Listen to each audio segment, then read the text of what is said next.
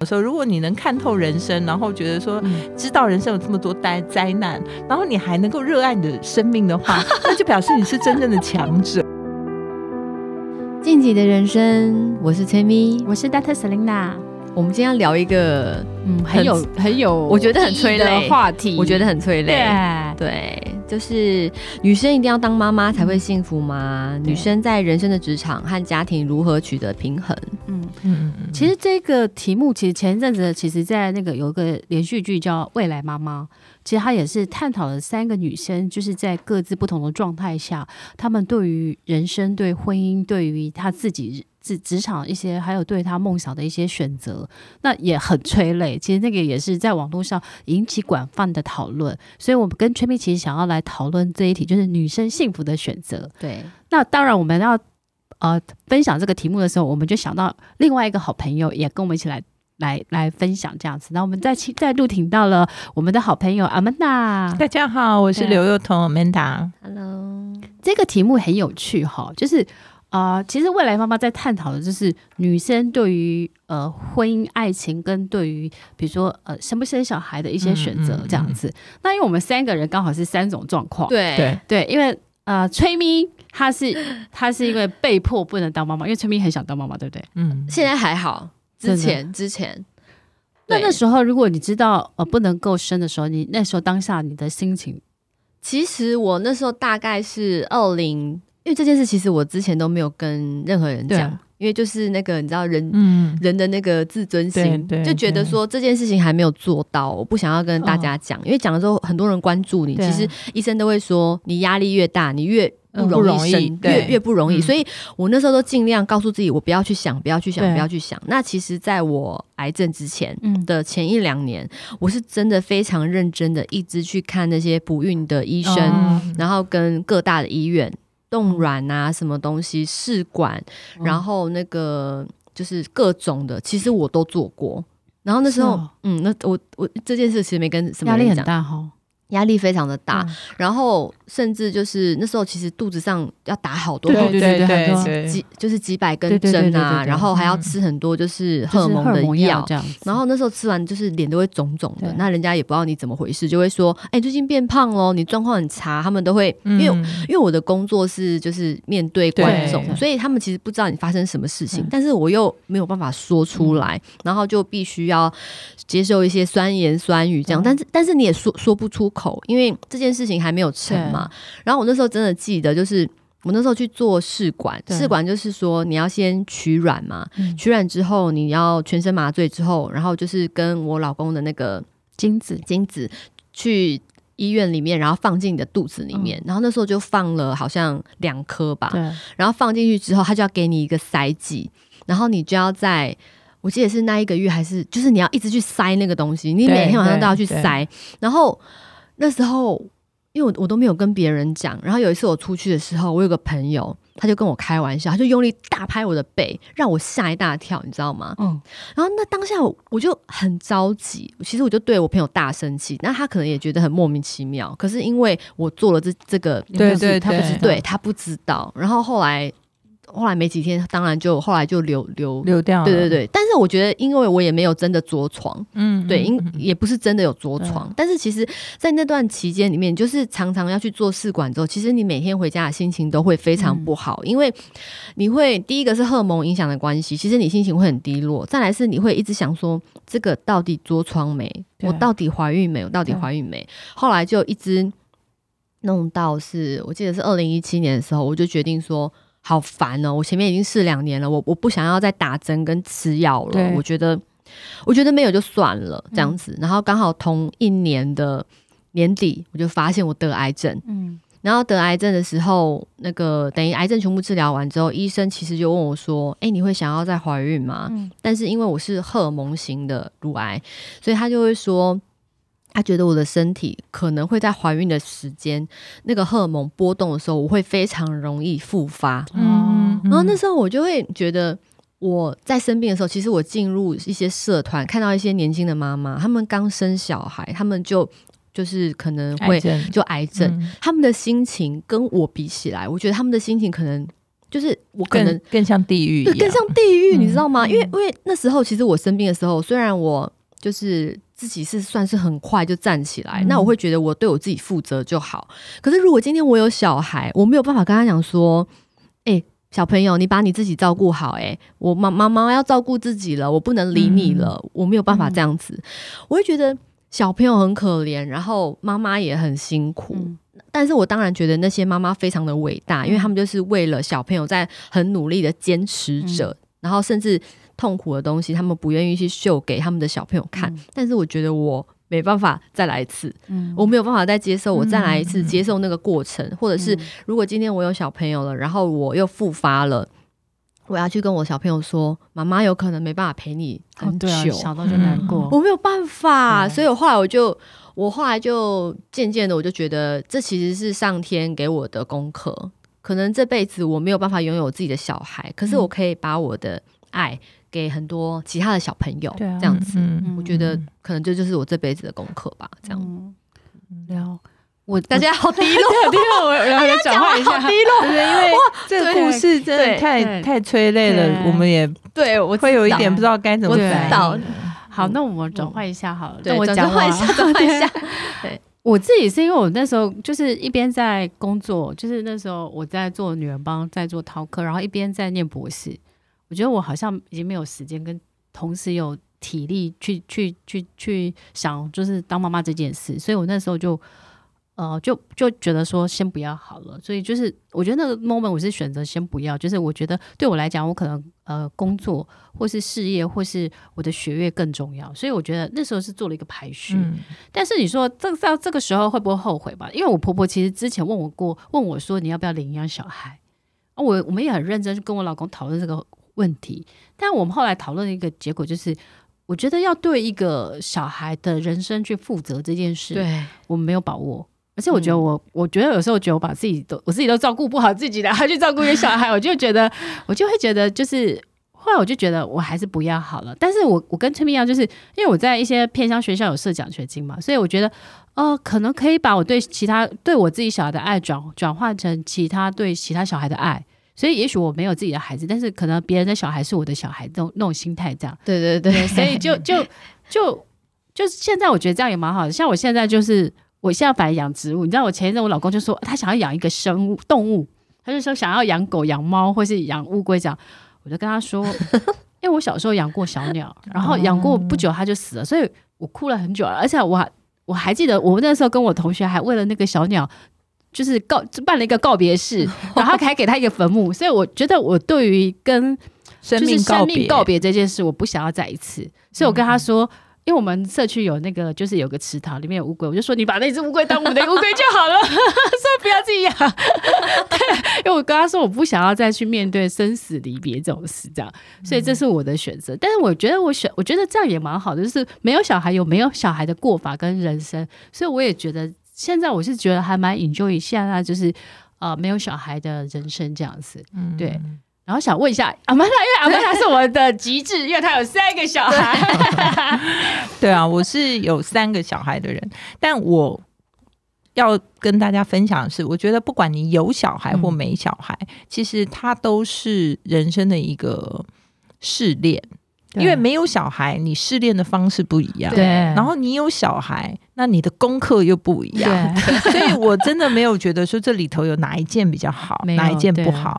但是我有在听这个节目的朋友，我觉得有一件事，尤其是广大的女性朋友，我觉得最重要的是，无论有跟没有，它都跟你没有任何对错的关系。嗯，因为我觉得最可怕的事情是，就是说。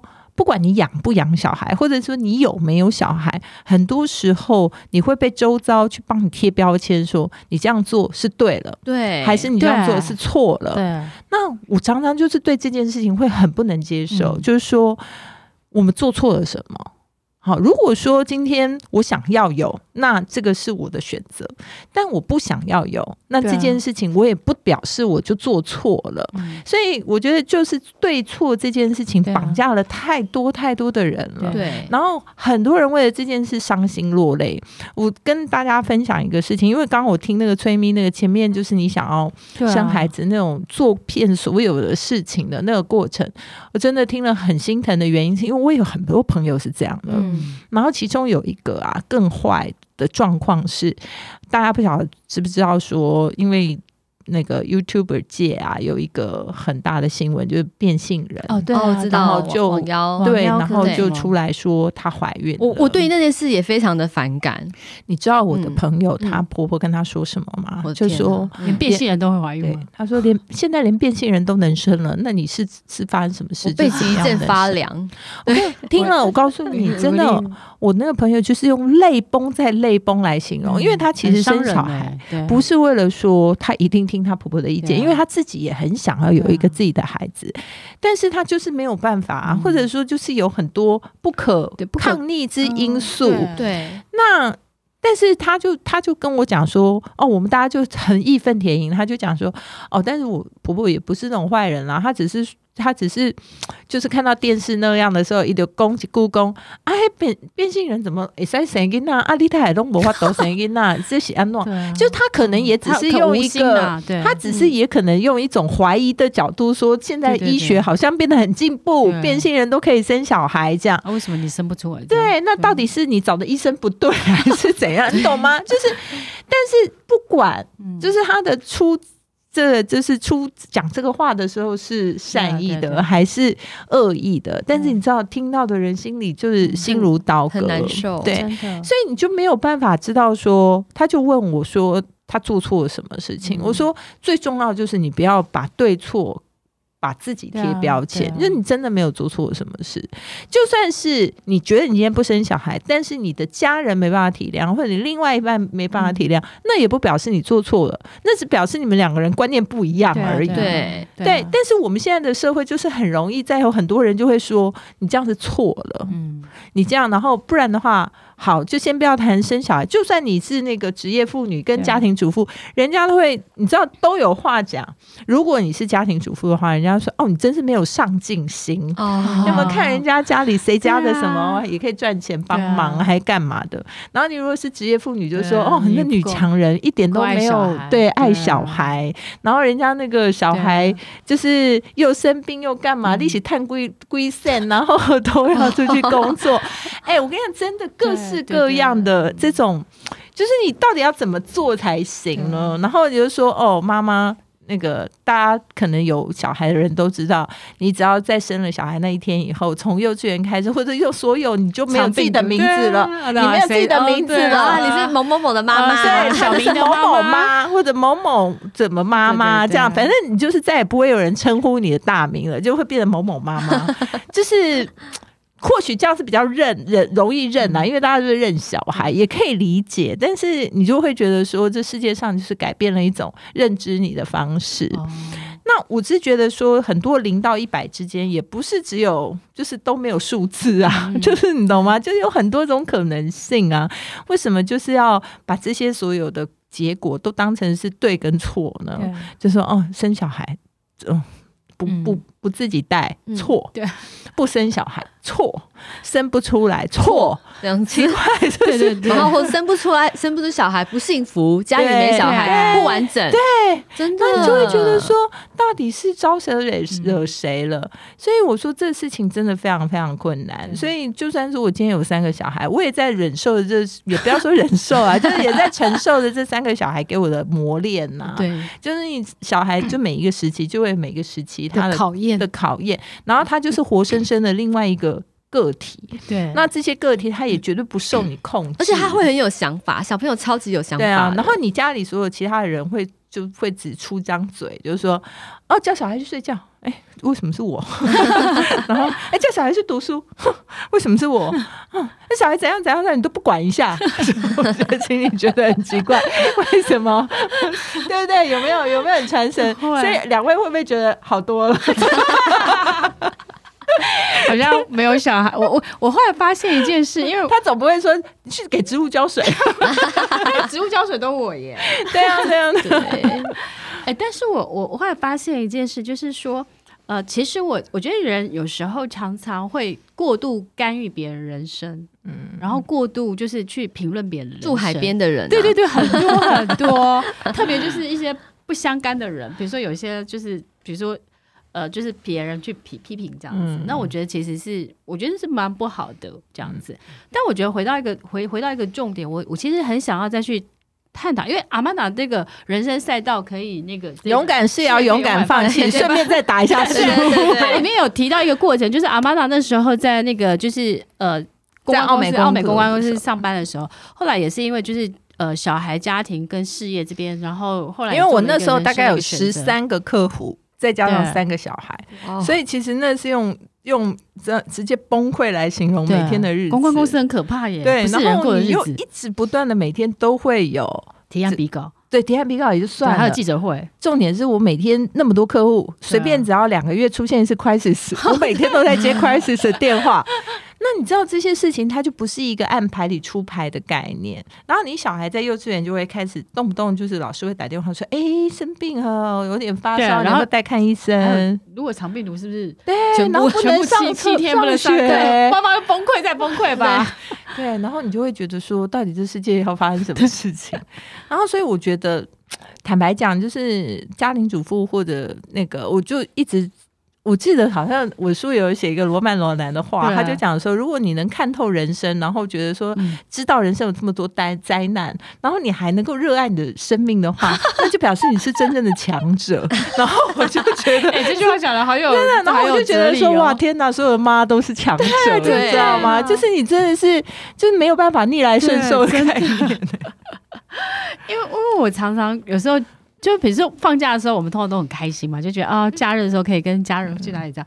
但是通常这种暑假或那个那个，或是比如说呃，就是放暑假的时候，妈妈就会觉得鬼门关开，对，真的想到鬼门关开，他就觉得不快乐。或是比如说呃，假期到来的时候，妈妈就通常就想怎么办？她的小孩要跟小孩相处两天、三天、四天，对妈妈来讲都是，她都宁愿去上班。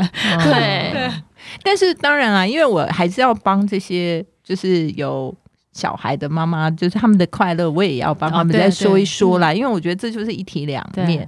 因为我觉得能够孕育新生命，它还是一种人类很自然的天性。所以就是妈妈爱孩子跟孩子之间那种羁绊啊，其实说实在话，我觉得那种事情也是比较没有办法比较，就是你也没办法拿世界上一件什么事情来比较这种感情。所以我觉得。嗯，很多的妈妈甘之如饴，然后为孩子付出，然后就是什么事情都像个老妈子一样，然后你知道吗？就为为子女之所寄，非常深远，火山孝，对对对，火山孝子，其实也都能够体会那种感受。但是我我只是不晓得崔咪跟 Selina 怎么想，我只是觉得说，因为毕竟时代不一样，其实你不要。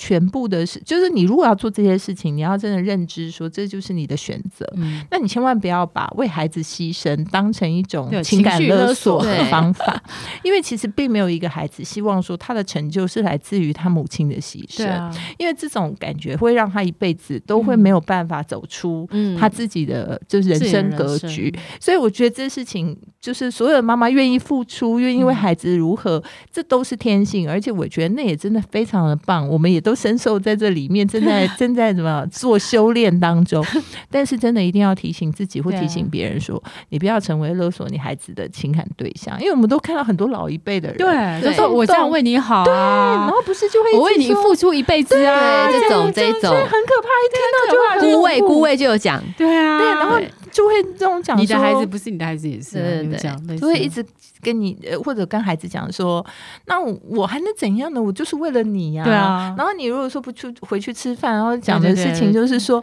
啊，我就只能等你回来吃饭呢，就感觉你好像除了这件事，你也没有别的事情了。但是这不表示你的小孩就不孝顺，或者他就是如何，毕竟他有他的人生要过。所以如果说嗯，尽量还是要维持自己的某种就是独立的、嗯、的状态，然后不要把自己所有的这种依托都放在孩子的身上，嗯、因为那我觉得就不叫做你爱孩子，其实那真的你的孩子就会变得蛮可怜的，对，压力很大。很大。可是我觉得很多华人的妈妈。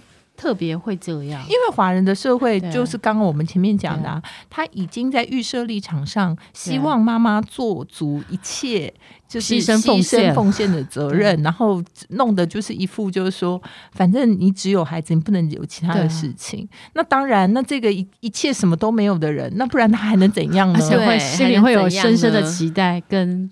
如果期待越高，可能就会越越失落越失落越大。这样对。那我个人比较好奇，就是阿曼达，因为她有自己的人生，然后又有职场，又有你的梦想，嗯、然后又有小朋友，你是怎么样做时间管理的？对，这个是我们很好奇的。坦白讲啊，因为有一次那个嗯，有人去。访问我小孩，就说你觉得你妈怎样？就是他们讲完以后，我也觉得说好像我这个妈做的不太好。他们就会说，嗯，我妈工作很好，我妈工作的很好，她很厉害，她很就是意思就是说，在他们嘴里感觉他妈都在工作，这样听起来感觉有一点点悲凉，有一点哈，好像觉得我们对陪伴不够，好像陪伴不够。但是我后来就想一想说，其实。你知道，就是大部分啊，就是小孩子的行为，或者说他的形塑的样貌，很多他只能从。典范去学习，嗯，他不太容易说你每天跟他耳提面命，他就相信你，对。对不对？一方面是他自己有他自己的个性，天生来的；嗯、二方面他可能就耳濡目染的觉得那是什么，嗯、所以我觉得至少他们会觉得说，哎，他妈妈是一个对什么事情都很尽责的人，嗯、或者很愿意负起责任来的人，很愿意追求自己人生的人。那我觉得，如果他们也就是一个愿意负起责任来、愿意去追求自己人生的人，为对自己负责的人。其实做什么我也就觉得算了，这也蛮棒的。对，就是说那其他的也不过就是一个人生的过程，就是说你要读什么，然后能够看到什么，做到什么，甚至你要跟什么样的对象来往，然后那其实最后是他自己的选择，对啊，他的人生。对，所以我觉得。后来我就稍微释怀，所以我是蛮容易自己转念，就觉得说这样听起来感觉他们好像都没有觉得他妈妈很照顾他们，但后来就自己释怀。不过我还是可以跟大家分享一下这个所谓的时间管，我对于时间管理的观念啊，其实我在我的书里就写，我其实认为时间不给管的。至少我觉得，在我这么多事情的人身上啊，嗯，嗯，跟用钱一样，我就觉得我好像每次如果有一千块可以用的话，其实真的能用的只有七百块。我不晓得是不是有这种感觉？去拿了，对，就不知道他会自己忽然消失，可能小孩帮忙花光了。就是比如说，现在上班族就是你觉得说，啊，我薪水可能是四万块，但可能拿到手里的时候，东扣扣西扣扣，对啊，然后可能哎，一拿到钱的时候，又有之前跟人家借了什么，干嘛还一还，然后你本来。还觉得每个月的那个计划是多少？对，Selina 最会教这种小资理财。这计划是多少？但真的拿到手上，你可以去使用它的时候，嗯、就只剩下跟你原来想象的数字不一样。嗯、那我觉得时间更是，就是我们都以以为我们有二十四小时，但东扣西扣，哎、欸，你本来还以为你晚上回家可以有四个钟头做事，被小孩。对啊，啊，不要说小孩，这各式各样的事情一耽搁，奇怪，怎么只剩下一个钟头了？对，常常有这种感觉。所以，因为我人生太多这种感觉，然后突发事件太多，所以我就会觉得说，时间根本不归管理，好不好？你管理是说我做计划，按照计划按部就班将它执行完毕，但是拜托，你生命中所有的东西，通通不跟你按照计划来。所以我会认为说，时间如与其说你要去管时间，那你还不如就。养养成一种习惯，就是说，你先把重要的事情做了。嗯就是每天先做几件重要的事情，啊嗯、然后呢，而且第二个就是说，你不要焦虑，就是你绝对做不完，所以你不要以为你可以做完。嗯、有的人就是死命的当天有什么 to to do list 有没有？我有，我就是这种人，我们要把它画光。对对，我就是画光，跟确 e 都这样。好吧，从今天开始，或许你们可以稍微放松一下，就是做没有办法画光的，就是你如果每天画光的话，可以，而且我很享受每天化光的，每天化光，我懂，我懂，那种成就感，对不对？可是我觉得有小朋友很难很难全部化光，因为小朋友非常非常的 interrupt，对，就等于是说你生活里面有比较多不控不受控的对象的时候，你就会比较困难。但是当然，如果你可以化光，那恭喜你；如果你化光，你也没有对自己造成很大的压力，反而带来很愉快的，我每天好开心，就 clean up 的感觉。那我就觉得恭喜大家。但是如果你跟我一样，是比较属于混乱人生的概念，就是说你要照顾的对象大家都跟你不来这一套的，那其实你必须要呃，就是。呃，养成你自己的习惯，嗯、就是先把重要的事情先做掉。然后呢，还有一个轮值的概观念。哦，轮值，轮值的概念就是要换位兵站的概念。是跟老公吗？不是，所有的你把所有的事项分开。比如说，你觉得要经营、投入时间的，例如你的工作，哦、那工作再分几个，就是你可能要的领域，哦、小孩，好，哦、然后可能整理家里，就是你把你可能要跟你。工作上，呃，跟你分配时间有关的事情都写上，还有睡眠，就偶尔也要睡多一点 啊。睡眠，还说你觉得要呃美容，就是就是然后运动，你先把要做的事情跟那个都分类放好，放好以后呢，他不用每天来，就是他要轮值的观念，嗯、就是哪些东西重要，它是随着那段时间里头。哎，这个很久没做，这个把它放前面一点，拉出来，这也蛮好的啦。轮值，那你可以以七天或十五天或一个月为单位来轮值，不骗你，因为我的做法就是这样，就是说你要把每件事情做到满分，每天完成每一件事，顾到面面俱到。你不是你崩溃了，就是你周遭崩溃了。但是呢，你又怕说我长期的有一件事情没干，那这件事情它就会零分，因为。想怎么收获，还是要先怎么栽，嗯、所以你只能运用时间复利的效果，就 是拉长时间做投资，每天做一点，对，然后你就是轮流做，然后呢，觉得说，哎，这个不够，这个投资一点，呃，这个不够，投资一点，然后轮流做。只要在固定的时间之后，可能一个月、两个月你感受不出来，但是半年、一年、两年、五年，你就会感受到说复利的效果，复利的效果跟投资一样，一样。所以就是时间也是可以被投资出来的。然后，所以你千万不要就是瞒着投，我只做工作，所以我就永远都只有工作。我只做那个就是呃，顾顾小孩，我就永远都只顾小孩，因为你会顾到什么？顾到大家顾来顾去，顾成仇。对，因为他们会觉。觉得你非常的烦，对，你是没有自己的事可以干吗？你每天就只要问我说有没有吃饭，有没有睡觉，有没有读书，有没有干嘛？而且事实上你找不出那么多的事情跟他聊天聊天，再加上他会慢慢长大，顾成怨。对，所以我说你一定要有轮值的观念的时候，你就是善用 Selina 教大家的投资理财法。对那这个叫做时那个投资时间法，其实是蛮好用的。哎、欸，其实他他这个，我觉得讲他这個，我觉得这个方法轮值概念蛮好的。其实呃，有一个管理学有一个叫选三原则，其实很类似，嗯、就是他每天只选三件重要的事做，嗯、因为他知道不可能做不完，对，做不完。所以我觉得是概念是差不多的这样子。嗯、但我想要就就是我我我还有个很好奇一点，就是说，因为其实呃，我觉得很多人当妈妈，就是我曾经看过一个，就是一个呃，就是知名艺人，他就是他其实是一个一个文青的呃一个女歌手。然后他就也是一样结婚生子。他说他觉得当妈妈的那一刻开始，他身上的文青的灵魂死掉了。哦，所以他在探讨的是说，妈妈因为妈妈也有她自己的人生跟梦想。对。但是有时候人生那个排序，有时候可能就是啊，有小孩之后，有家庭之后，你可能就会某些部分，你可能就要舍弃这样子。那我想要来，真的吗？真真的必须要舍弃吗？我觉得你一定会舍弃一些事情。我我，比如我跟大家分享，我老三是一个非常粘人的小孩，从婴儿时期就这样，嗯、所以从他出生没有多久，一直到他小学二年级，我没有离开过台湾这个国门过。哦、然后到了他小学二年级的时候，我那时候终于觉得说已经小学了，我应该可以出去了吧？而且我还不是出去玩，我是去出差哦。然后就从一个三天两夜的韩国 首尔开始。我不骗大家，我第一天到的首尔的时候，接到我那个老三的电话，崩溃吗哭到肝肠寸断。我第二天早上买了机票就回来了。真的吗？真的，他就哭到让我觉得说他如果我不回去，他会哭死在家里。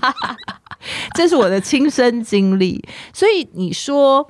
你是不是一定要放弃一些事情？我觉得人生真的没有那么完美的东西，就是说，好像你什么都不用，你就可以获得什么。我觉得这个东西如果有的话，我还没有认识，那我个人是没有办法做到。所以，其实在我那个三个小孩加起来不到十岁的时候，我几乎跟我所有的朋友都断绝来往了，因为我的朋友每个人都说：“啊，不要找他，不要找他，他没空。”他们家三个现在加起来不到十岁，你找他，他也没有没有时间理你。那所以你是不是真的会这样？会的，是齁对，一定会的。但是我觉得那没有没有办法，因为你不可能，嗯，对不对？兼顾所有的事情，对。对，那所以你能够先牺牲的，一定是牺牲一些你认为可能在你现阶段里面比较可以把那个程度排在后面的。嗯、对对对，但是我觉得大家也不用沮丧，因为我觉得到了。嗯，就是我那时候就立志，对不起，这个感觉好像爆料，就是我三十几岁的时候，我就立志说。嗯，因为我很多事情我那时候都不能做了，或者我那时候都没有办法再好，就我除了工作跟顾小孩以外，我几乎就没有办法再有能力做其他的事了。那我就心里想说，那我自己想要做的事或干嘛？其实我也不知道我要想干嘛，但是就会觉得都不能了，然后就很俗气的跟我自己讲说，嗯，那我就把我自己维持在三十几岁的样子，我五十岁的时候还要看起来像三十几岁，这也有做到的。我那时候很好，我那时候就这样励志。所以就会觉得说，哦，可以用什么样的方法去维持呢？嗯、可能是呃，需要运动啊，需要喝水啊，需要什么啊？就你就会把自己的梦想要延迟发生，嗯、但是它不会不发生呢、啊，因为现在的人就可以在。活久一点，对，就是你把自己顾得很好，然后很健康，对啊，心情上很很很开心，你或许就可以在你人生比较空闲的时候，又可以去做一些你想要做的事情。所以我觉得应该这么说，或许你把它都延迟了，它将来也可能没发生。但是至少在那当下，你觉得有一天它会发生，对，对 然后你就会觉得说可以，我可以等到那一天，这样子也也蛮。重要的。对，就是你不用太过于说那个，因为那时候可能你想要做的事情，或许你再过十几年，你不是要想做那个，你想做别的呀。对啊，所以我觉得应该说梦想其实是可以随时改变的，改变的，没有那么好像非做不可，对，或者那么忧郁。然后我觉得最重要的还是说，既然你已经有了孩子的话，那你就可能必须要把它。也当成你人生中比较重要的一个经营的项目。对，那如果你还能够再经营一点其他的项目，balance 一下，但是你可能没有办法样样都要，真的，你还是要牺牲很多可能个人的休闲时间呐、啊，然后跟朋友出去啊，或者各式各样，可能都得都得先舍弃。但是那些梦想不表示他这辈子不会实现，你就把它放在稍微延迟一点发生。你就会觉得说，那也很完美啊，对啊，就这样这样想就还蛮好的，对不对？是是是？是不是可以这样重新规划一下？对，哎，我这样突然想到，前上个礼拜我有个也是好朋友，也是主播，他就打给我，他说他他也是他也是基督徒，然后他就说他我会陪他一起祷告，然后祷告烦恼是因为他之前就是选择要就是踏入婚姻，然后有小孩，所以他就。他就退下主播，嗯、但他退下主播之后，他又不甘心只只就是只当妈妈，嗯、所以他又很认真经营他自己啊出书啊、线上课程啊，然后开节目这样。然后有一天他跟我说：“姐，我我把自己搞得很忙，嗯、然后搞忙到我很焦虑，就是我我他会觉得说，哎、欸，我本来就是想要家庭很重要，为什么我家庭为重，然后就弄又弄又把自己搞得这样？然后他说他不知道排，我就说其实你静下心来去思考，就是你人生重要的排序。”其实我觉得有时候就是，我觉得当妈妈其实虽然呃，虽然是说你自己很多部分很重要，但是你还是要排序，因为你就像我们讲，我们人人生很多时候要取舍，对，嗯、所以你排序出来，其实你就知道顺序，那你就知道哪些东西是现阶段你可能必须先舍去的，但不代表你永远放弃，而是有一天可能时机比较成熟了，可能比较小孩大啦，嗯，然后你有时更多的时间，你可以去做那件事。所以我就跟他讲，然后讲完以后，他就开突然开很开心，然后他跟我讲说，诶，他决定要去请一个数位助理，就是网络上有数位助理，就一万块，对不对？他就把一些狗屁叨叨的小事丢给他，就丢给他，然后他就有时间，比如说经营自己或是陪小孩这样。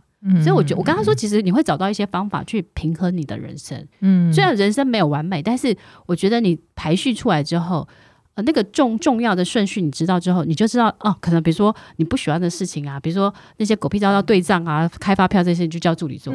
那你的时间就可以。用来比如说陪小孩，或是做自己比较高产值、追求梦想的事情，这样子。对，嗯嗯嗯、我书里有一个章节就写到了很多戏骨妈妈，我不知道大家知不知道说，说现在其实啊，我认识很多女生，她们其实在学习的时候，或者真的在职场都非常厉害。对啊，但是呢，她选择走入家庭跟婚姻，然后可能就会选择有小孩嘛，那可能她就真的很难。就很难说去兼顾一个全职的工作，对。但是我觉得从刚刚 Selina 举的那个例子啊，或许她也不是真的想要赚很多钱或者做什么，她老公也工作蛮好的。对，只是我觉得大家都会心里有一种恐惧，就是我走下舞台，我到底还会有那个台子等着我？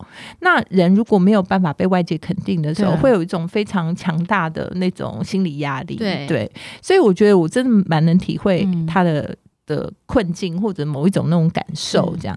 但是像很多戏骨妈妈，后来他们就会选择呃，在网络上做一些小的创业哦，在家里面做嘛，对对。然后他们就会比如说呃，做一些这种呃，就是新形态的创业模式，对，对，对，比如说自己开个小电商啊，对，或者是说他们也会做一些咨询服务，对，咨询服务，或者是真的就是跟其他的戏骨妈妈就是一起串联。串联，然后做一些。事情。也蛮好，对。那我觉得这些东西都是因为呃新的时代的这些工具不一样，嗯、其实也让每个人都有机会，就是。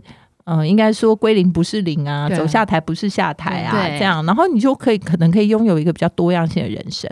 但是我觉得大家还是要先喜欢自己啊。对，我觉得就是那种东西，一定你在兼顾的情况下，有些东西你就没有办法全力冲刺。嗯，那你在那种得失之间呢、啊，你就一定要能够平衡自己的那种，好像我没有办法在那里做的很棒、很出类拔萃，因为大家有只要有。经营就会有得失心嘛，真的。那你又真的不是把那个东西当成你的、嗯、的人生最重要的事情的话，你在这种得失上面，如果没有办法好好管控自己，反而就为了自己找了很大的真的痛苦压力。所以我觉得这个地方。应该这么说，就如果听众有这种感觉，就是要告诉大家说，真的这是常态。嗯、如果你也是这样想的话，千万不要觉得你好像很贪心，还是很怎样，真的不是。你想的真的很正常。对，你就是普通的人，对，很多人都跟你一样，对，很多人都跟你一样。我觉得那个也是一个修炼的。我我前阵子，因为我我现在比较多的时间是我自己控制我自己的，就是。要做什么，不要做什么。嗯，嗯，然后有时候也会焦虑，说：“哎，我会不会现在就是太不积极、太不努力，然后就就被时代的那个 往往后也会有很大在沙滩上。现在我们就在送他，请不要再做职场冒牌货症候群，请勿陷入职场冒牌货症候群。你要逼死谁呢？真的，我们我们三个已经很好了，对，我们真的是很好，好到我们都快要被人家就是怨恨了。” 好，那我们今天真的非常谢谢，就是 Amanda 跟我们分享了，谢谢 Selina，谢谢非常多的很棒的一些观点。今天应该是大家用不同的切角，因为大家有不同的人生的状态嘛。然后我觉得不同的状态，它可能有不同的生活的体验跟生活的压力。但是我觉得，就是我觉得生活有时候是在一种混乱当中去找到你自己的平衡，跟找到你的幸福。但是我觉得总结就是，我我自己觉得，不管你有没有结婚，也不管你有没有小孩。但是我觉得，其实你就是做了选择，就不要后悔。因为前面有属于你的风景跟幸福在等着你，这样对。而且不管有没有小朋友，其实都有各自的幸福，对啊，对啊，都会有不同的体验。对，嗯，好啊，那我们今天非常谢谢阿曼达，然后我们再次帮阿曼达打一下书，我的 书《人生赛道，勇敢是也要勇敢放弃》。对，我们有另外一支那个，对对对，就是我们呃有一集是专门来介绍这本书的，大家也可以回回去再听一下，这样。没错没错。然后今天谢谢阿曼达拨空来跟我们分享这么多精彩的他的人生的历程，跟他当妈。妈妈很多 很多都不知道是不是一个错误示范。我觉得人生没有对错、啊。对我刚刚讲的，我们自己不用把自己贴标签，没有对错，对不对？我们又不是后母，人生也没有好坏哦。我真的觉得人生有时候你在当下看，你可能觉得是不好的，可是你的时间轴在拉远一点的时候，就像曼达讲的，可能就是好的。对，所以不用这样想。对，谢谢大家，谢谢大家。那要记得多多收听我们的《晋级的人生》，给我们五颗星的评价，谢谢，谢谢，下次见，拜拜。拜拜。